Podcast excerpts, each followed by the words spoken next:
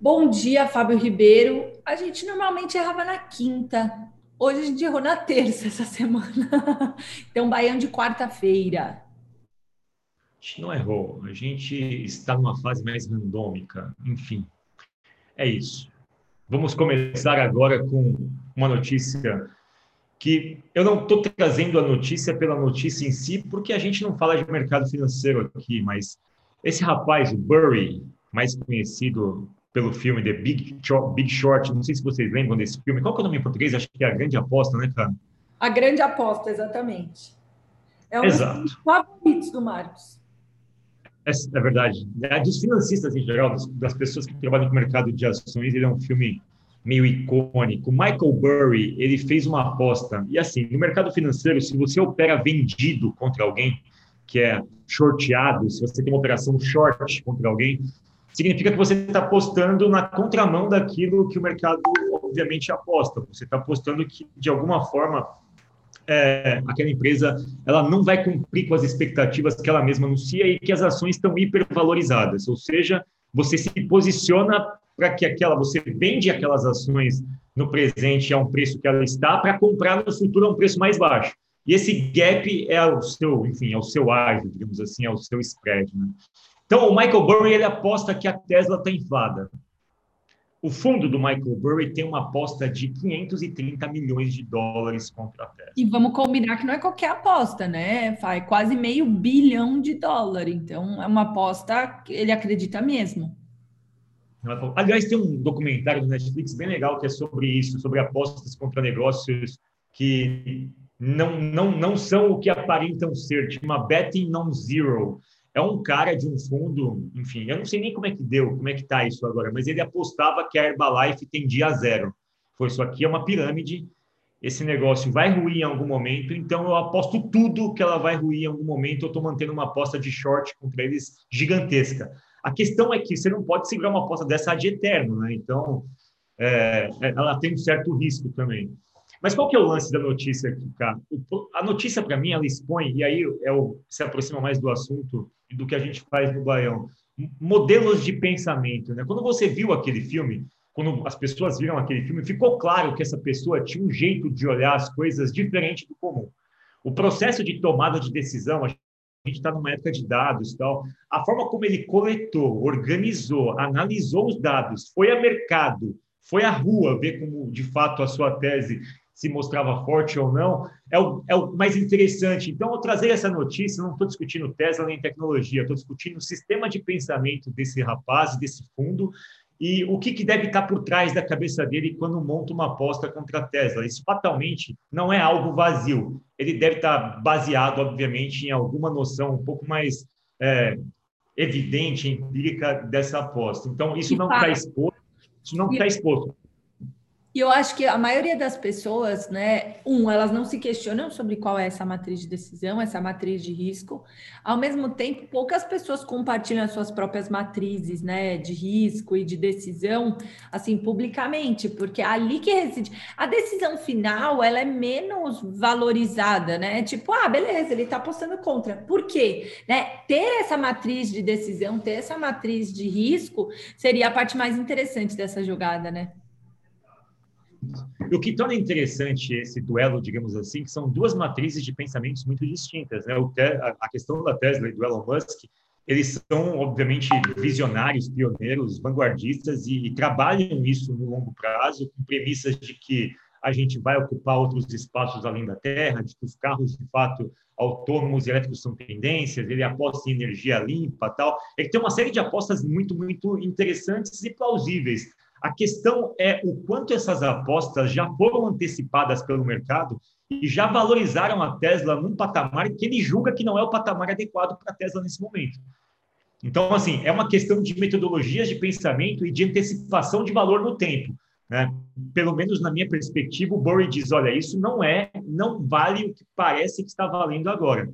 É. Baseado nessa premissa, eu acho que eu vou jogar contra essa aposta do mercado e vou ficar na outra mão, vou ficar na contramão.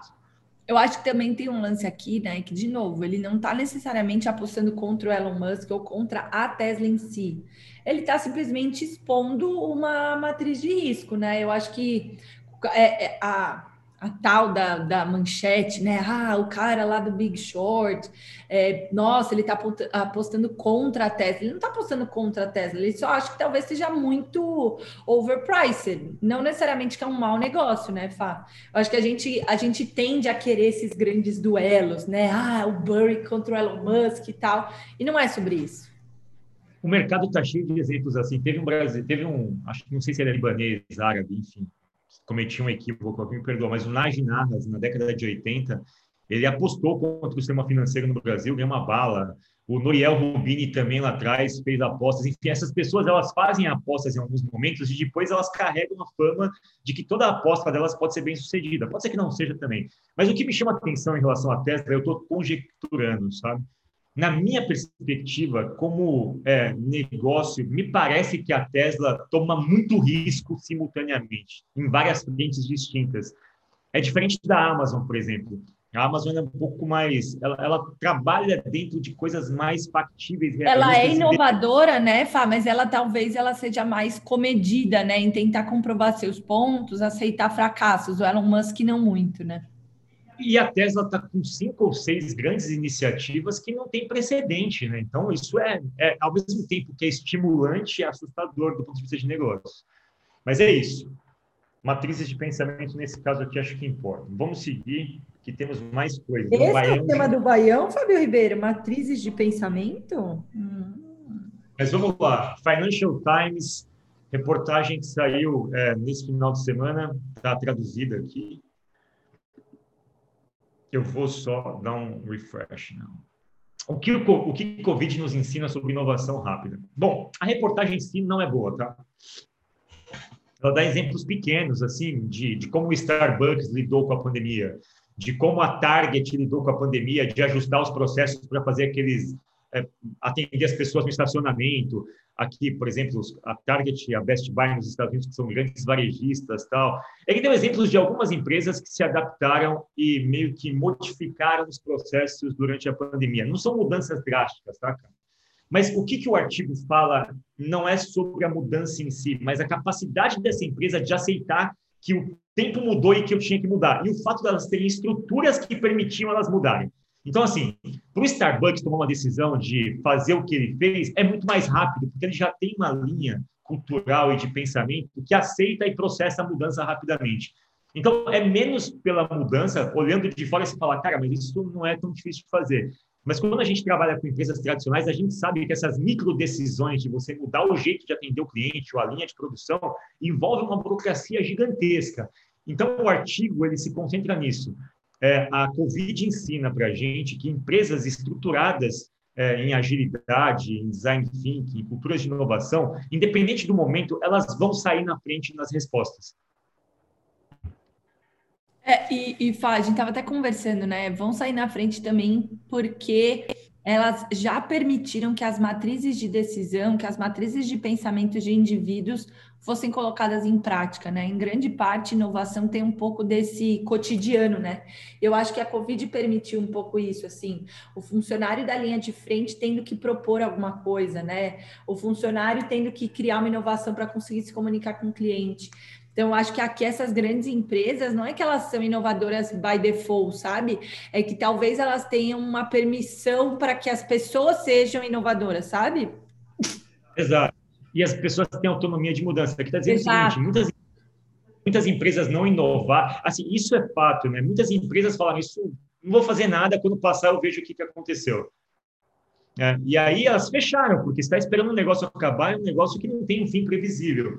E aí essas empresas não, maiores. Vai mudar hábitos, né, Fá? Eu acho que vai mudar hábitos também no longo prazo. Então, você menosprezou e tirou a possibilidade de permitir que as pessoas que estavam na linha de frente lidassem da melhor forma possível, né?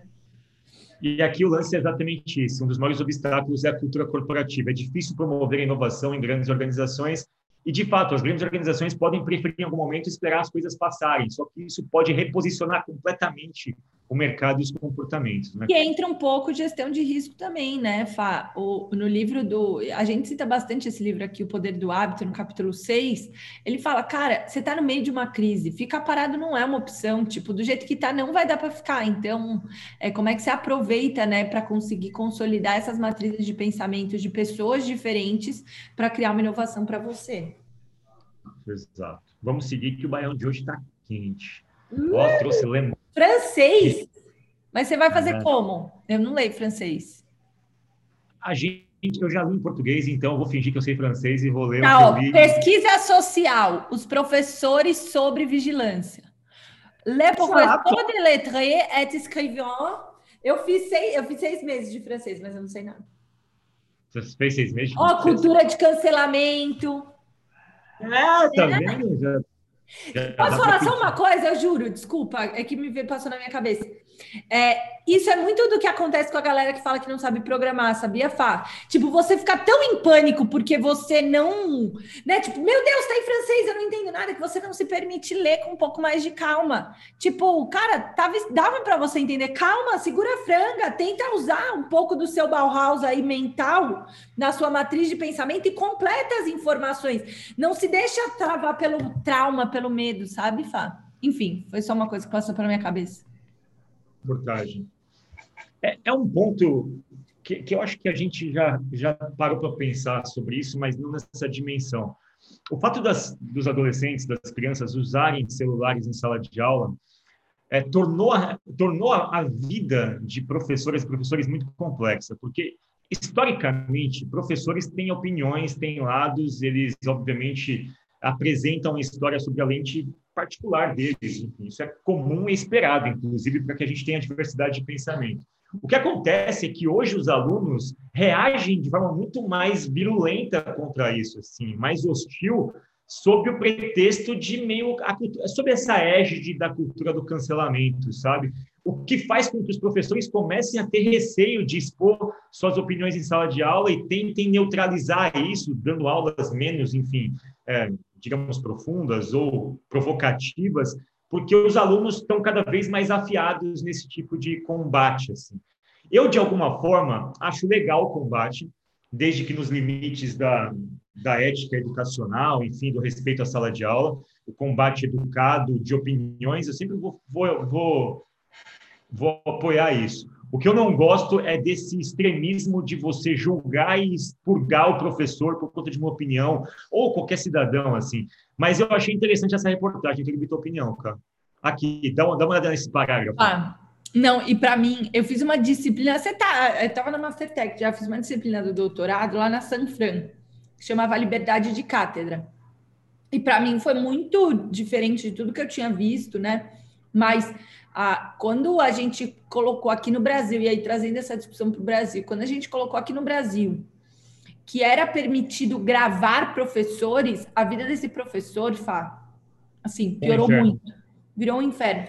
Que foi, inclusive, quando a gente teve as, as ocupações, lembra, nas escolas, foi 2016. Porque a gente perdeu a autonomia de cátedra. Cara, é, antes, o que ficava na sala de aula, ficava na sala de aula. Eu podia falar para o meu pai, pai, o professor XYZ, e aí rolava uma conversa. Mas a partir do momento que você cria é, é, um vídeo, a possibilidade de um vídeo, você torna o professor uma pessoa exposta do ponto de vista jurídico.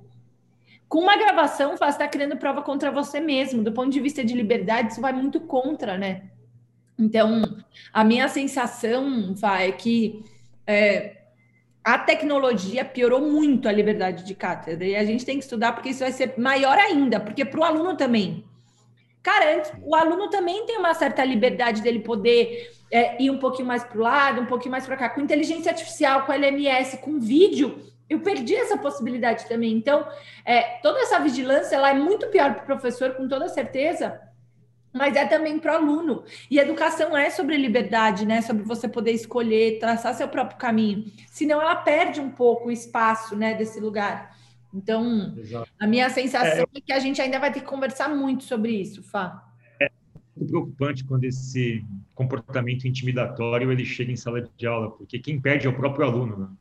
O professor ele consegue dissimular isso e se, e se camuflar porque ele de fato também é um sobrevivente só que nessa camuflagem, nessa simulação, ele deixa de oferecer para o aluno uma riqueza de pensamento, de diversidade de opinião que ele não vai ter em lugar nenhum. Então, o fato de você intimidar alguém cria um efeito de retração, que é uma questão muito mais preocupante na minha questão aqui. Né? Não, e cancelamento então, de educação é muito perigoso, né, Fá? Porque eu acho que alguns comportamentos são assim, tipo lá na Sanfran, na época que eu estava lá, teve um caso de assédio de um professor com alunas do primeiro ano do direito. Cancelar esse cara é uma coisa. Agora, você, por exemplo, ah, e eu presenciei essa cena, um professor com, uma, com super repertório político, não vou nem falar nomes aqui, mas com super repertório político, formado, com mestrado, com doutorado, e os alunos não entrando na sala e boicotando aquele professor porque ele é de esquerda, porque ele é da, de lá ou daqui. Isso para mim é uma. É, a gente chegou na escória, sabe, da cultura do cancelamento, que é, cara, você não quer nem ouvir uma opinião diferente, você não é obrigado a concordar. Mas escuta, se dá a chance de escutar, compreenda. Você não pode querer, é, porque você discorda, é, é, sei lá, prejudicar esse professor, sabe, Fá? Porque eu acho que uma coisa é você denunciar assédio, você denunciar, sei lá, bullying, professor sem noção e tal. Mas quando você tenta, de alguma forma, falar sobre, ah, ele tá, tá fazendo apologia à homossexualidade, tinham vários processos assim, Fá. Ele tá fazendo apologia à esquerda, a movimentos históricos e tal. Eu acho muito duro, assim, para o professor a missão fica muito mais difícil. Exato. E aqui esse parágrafo diz o seguinte: o professor não fala mais apenas para os alunos, ele fala para todos aqueles que vão ouvir suas falas, desde que sejam retransmitidas. Isso acontece sem querer, sem que ele queira, né? E em condições perigosas, pois os sons, as palavras, as imagens são retiradas do contexto.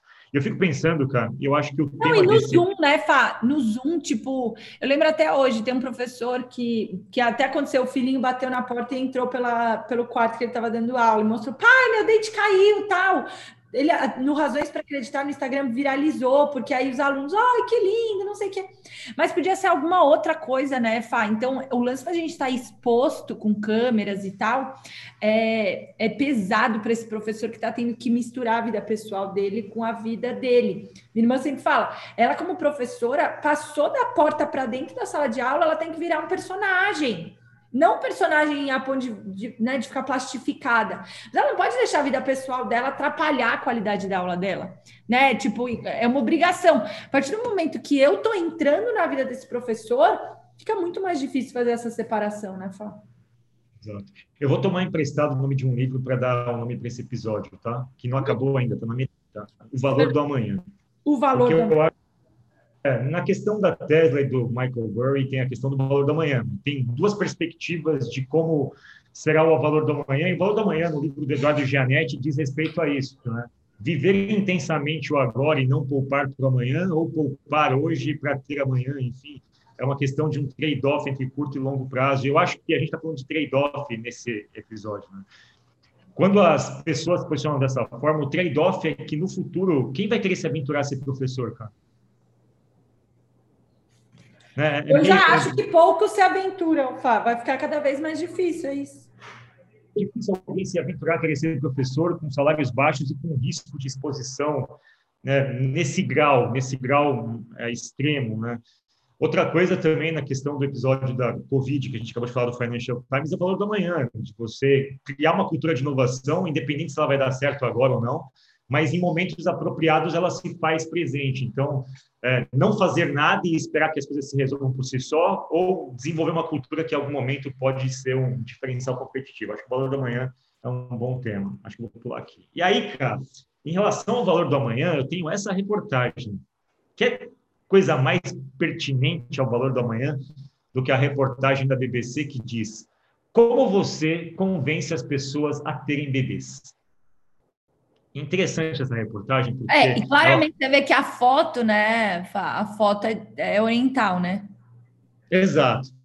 Mas não é só na China, cara. Isso tem sido um problema muito maior, assim, tá? É, China, Estados Unidos, Rússia, as grandes potências, elas estão chegando a um ponto onde morre mais gente do que nasce gente. Então, com a pandemia isso ficou mais evidente, mas isso já era é, a perspectiva da pirâmide demográfica, por isso que se discute tanto questões previdenciárias mundo afora.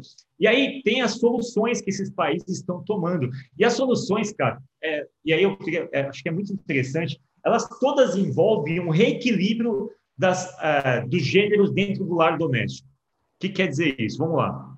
Primeiro, ofereça aos pais creches a preços acessíveis. Então, assim, ter um filho hoje, tipo, caramba, é uma conta pesadíssima nos primeiros anos de vida e na escola, é uma fortuna. Você tem que reservar vaga. Assim, não só é caro, como não tem é, é, abundância. Você tem que reservar vaga, você tem que começar a pagar essa vaga. É, tá bizarro, aqui no Brasil é bizarro esse lance. E aí tem um lance, o Japão conseguiu, uma cidade pequena no Japão conseguiu mudar, né? A tendência do país com o processo de políticas favoráveis às creches. As famílias recebem bônus para bebês e abonos de crianças, mas também custa metade da média nacional para mandar uma criança berçário. Ou seja, caramba, ou a gente apoia que essas pessoas têm condições de mandarem as crianças para as creches e continuarem trabalhando, ou elas simplesmente não ter filho mais. Então, a Coreia do Sul foi para o mesmo lance de incentivo, creche grátis, benefício de moradia, o apoio para fertilização in vitro, ou seja, está atacando na creche e na fertilização para casais que têm algum tipo de problema. O segundo, cara, torne o trabalho mais flexível. E aí tem pesquisas bem interessantes nisso. É, Coreia do Sul, China e Japão são extremos, mas na maioria dos países é, tem uma questão de a mulher tem tanta atribuição doméstica que pô, pensar em ter filho para ela é um negócio assim, tipo, não, não, faz nem parte do negócio. E aí tem o seguinte: os, tem uma pesquisa que diz que os países com maior prevalência de empregos de meio período tendem a ter fertilidades mais altas. E aí, obviamente, isso é, é uma questão que favorece o equilíbrio de vida e trabalho. É possível manter as mulheres no trabalho e aumentar a fertilidade. A Suécia é frequentemente celebrada por suas práticas favoráveis à família, não apenas no governo, mas também nos negócios. Entendemos que durante alguma parte da vida, as mulheres e os homens têm filhos pequenos e às vezes precisam voltar para casa mais cedo do trabalho. Então, é uma questão do tipo, olha, a gente vai ter que ter um jeito de acomodar essa vida. Não, a gente vai ter que se ajudar, né, Fá? Cara, enquanto sociedade, a gente vai ter que parar de achar que isso é problema de uma família X ou Y, isso é um problema social. E a gente vai ter que Exato. se ajudar. E eu fui para a Suécia dois anos atrás. É impressionante a quantidade de crianças que você vê no ônibus, criança de colo. É impressionante. É impressionante, assim, nunca é muita gente com criança pequena na rua, enfim.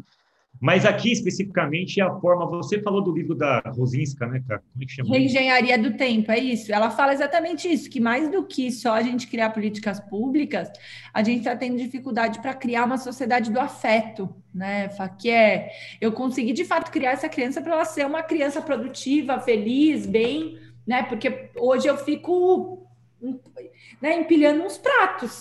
Eu, eu, eu, eu, eu, eu destruí a sociedade do afeto. Exato. E olha esse gráfico cara, da taxa de natalidade nesses países que fazem parte do artigo. De 6, 1, 2, 0 praticamente. É absurda a queda de natalidade nesses países. A Finlândia foi para o mesmo lado, de equilibrar a vida e trabalho, é, de permitir que as pessoas passem mais tempo em casa e trabalhem remotamente, não por conta da pandemia, porque isso de fato facilita você cuidar da criança. O que as pessoas dizem aqui, cara, não é reduzir carga de trabalho, é permitir que as mulheres estejam em casa numa fase crítica. Flexibilidade. Enfim. Exato. De novo, o valor do amanhã das mulheres hoje é assim, meu, vou pensar em ter um filho hoje e bloquear minha carreira?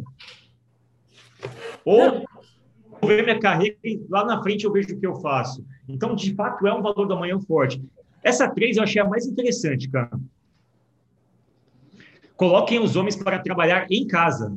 Ou seja, não é só a mulher que tem que ir para casa, porque se o homem for trabalhar em casa também, você promove um equilíbrio e, de fato, esse equilíbrio tende a favorecer recuperação na taxa de natalidade. Que é a educação, né, Fá? Eu acho que a gente está cada vez mais começando a reconhecer que é sobre a família, né? Então é, é uma divisão, não é uma ajuda, né? É uma divisão de carga. Pô, é, é, é tão meu filho quanto o seu. Vamos dividir aqui? Obviamente que no início da vida, talvez por amamentação e tal, tem uma carga maior sobre a mãe, mas é uma divisão, é um combinado, é isso aí. E, essa, e, a, e esse parágrafo diz: na Suécia, 73% das mulheres fazem trabalhos domésticos ou cozinham pelo menos uma hora todos os dias, e 56% dos homens, o que é alto, porque a média na Europa é, 74% das mulheres fazem isso e só 34% dos homens fazem a mesma coisa. A Suécia tem um pouco mais de equilíbrio. E, de fato, cara, é muito visível na rua isso. É, é impressionante. É impressionante. Qual que é o lance aqui, cara? De novo, né? É, é um problema, e é um problema que a gente tentou resolver da mesma forma, ou não se movimentou, não foi flexível para criar condições de resolver o problema. E aqui, quando você vê a forma como esses países estão resolvendo o problema de natalidade, tem muito de cultura lean, de cultura ágil, de falar, meu, a gente vai ter que mudar um pouco das regras, não, faz sentido. Distribui, porque a gente fala muito na cultura ágil de colaboração e autonomia, né? Aqui, especificamente, é, a recuperação da natalidade tem a ver com a colaboração do casal e a autonomia das pessoas para terem flexibilidade de não trabalhar menos, mas poderem acessar espaços sem a pressão de terem que estar presente no escritório ou algo do tipo a maior parte do tempo. E, obviamente, isso inviabilizaria você criar uma criança. Quando você junta isso com o preço de uma creche, são duas coisas que se somam a outras tantas pesadíssimas para alguém pensar em ter filho. Né, Sabe o que, que eu lembrei do Baião que a gente falou da Espanha, Fá, da, da semana de quatro dias? Né? Talvez seja um pouco por aí, né? Se você conseguir, se a gente parar para pensar, de sete, se você descasar a agenda do marido e da mulher, talvez você consiga, né, gerenciar isso. Boa. É, é, é uma questão que eu acho que tem a ver com a forma como os países estão começando é, e aí, no, na esfera pública, isso sempre foi envolto a muita, muito estereótipo, né? Que a esfera pública é burocrática. Mas é interessante ver que você tem esse frescor de testar ideias e hipóteses na esfera pública. Pô, tudo bem, na Escandinávia, mas não só na Escandinávia, está vendo na China, no Japão, enfim, já começa a ficar um pouco mais comum esse tipo de pensamento, né, cara? Eu acho que não muito, não está muito distante da gente começar a fazer esses testes sociais de um jeito mais organizado por conta da mudança das dinâmicas de emprego e vida realmente. É, eu acho que muita. E, e, eu acho que a, a pandemia, eu sei que ela não vai resolver todos os nossos problemas e que provavelmente a gente vai voltar atrás com tudo, mas eu acho que a pandemia escancarou um pouco essa responsabilidade, né, Fá? Tipo, cara, a, a, existem. Não é, uma, não é uma realidade pasteurizada, sabe, Fá? Eu acho que quando a gente vai para o escritório, meio que a gente esquece que aquele ser humano compõe um círculo familiar, sabe? eu acho que a maioria das pessoas acabou conhecendo o filho um do outro, é, acabou falando um pouco mais sobre família, porque a, o remoto obrigou a gente né, a fazer isso. Então, acho que nesse retorno, talvez a gente fique menos pasteurizado, sabe? Exato. E, cara, tem um último artigo sobre o valor da manhã vai. que vai tocar o coração. Meu Deus. Back Market é uma plataforma para vender aparelhos reformados, né? É, e olha, olha esse. 335 milhões e a gente não consegue 200 mil para nossa fábrica. É demais, viu? Em dólar, 200 mil reais, gente, é 50 mil reais. Ah, é demais, que ódio. Dá, dá quase 2 bi de reais isso aqui. Mas olha esse outdoor. We sell what big tech pretend is dead. A gente vende aquilo que as grandes techs acham que está morto. Caraca. E qual que é o lance? E qual que é o lance? E é legal o slogan, né? Tech to the qual que, é o, qual que é o lance, cara? Não é uma coisa nova. O que, que as, as, existe um mercado de refurbished, de produtos reformados, né? Só que esse é um mercado que ele é muito clandestino e muito obscuro, assim. As pessoas meio que vendem produtos ruins. O que que o back market tem de diferente? Ele fala, olha, aqui você vai comprar algo que de fato funciona e de pessoas idôneas. Então ele junta todas as boas práticas de plataformas para poder fazer da plataforma dele o seguinte: as pessoas que vendem aqui são pessoas idôneas, as coisas que elas vendem são atribuídas qualidades e elas têm vida útil longa ainda. Então, o lance todo é isso: é uma plataforma que levantou essa grana toda. E aqui, to ensure the quality, para garantir a qualidade, eles meio que selecionam os bons vendedores, e aí tem uma espécie de onboarding bastante rígido, cara, que as pessoas têm que ter uma, uma taxa de aceitação é, de pelo menos X%, seguida por vendas de pelo menos 5%. Assim, você não pode, você tem que vender uma quantidade específica de itens é, limitados por dia, por 40 dias, para provar que seus produtos não têm não tem falhas altas, ou seja, para que seus produtos tenham falhas baixas. Você tem que provar idoneidade e tem que provar com o tempo que os seus produtos que você vende, eles não têm falhas gigantescas e gritantes que, enfim, denotem que está vendendo lixo, de fato, né? E aqui, o a gente basicamente pega o feedback dos clientes, a gente cria um score de qualidade, a gente agradece eles esse score com algum tipo de fidelização, e isso atrai os melhores vendedores para os usuários. Ou seja, eles criaram um organismo de reforço positivo. Que doido. É que eles fazem é, reforma, né, Fá? É reforma. É, é, é, tipo meu iPhone que eu mandei para a loja ontem. Assim, tá, eu vou vender meu iPhone e tal. Existe esse mercado hoje, só que ele não é organizado. Ele está na Santa Ifigênia, por exemplo. E você, você vai lá e compra. na pessoa lá no Mercado Livre, né? Tipo, vai lá. Livre e tal, essas coisas no eBay. Mas geralmente essas coisas, elas, elas são envoltas em pouca credibilidade, assim, sabe? Se você, de por exemplo, quando você compra uma coisa refurbished no site da Best Buy ou da Amazon, a chance de estar bom é muito alta, já tem um critério ali de score de seleção. O que basicamente o back market está fazendo, a Amazon já faz de certa forma, só que ela está fazendo especializado nisso. Tech, Ou seja, tô... é claro. É como se fosse o enjoei eletrônico. É isso, é isso. É isso. Mas eletrônicos são problemas social, digamos assim. O descarte Acesso, de né, Fá? Não, você hoje em dia precisa de um computador, você precisa de um celular para poder estudar, para poder trabalhar. Exato. E, e, cara, tem uma questão climática do descarte, ser um descarte que provoca na natureza, e tem uma coisa de acesso, de fato. E a gente que tem um circular que, tipo, é pegar coisas que as, as grandes techs acham que estão mortas. É isso. Né? É isso. E não, não quem está investindo na, na, firma é o Al Gore, o Al Gore da verdade inconveniente. Então, ele é cofundador de uma empresa de sustentabilidade que está investindo no back market. A gente poderia mandar um e-mail para o Al Gore. Al Gore, investe na gente aqui na Hello, Al Gore. I have a good idea here in Brazil.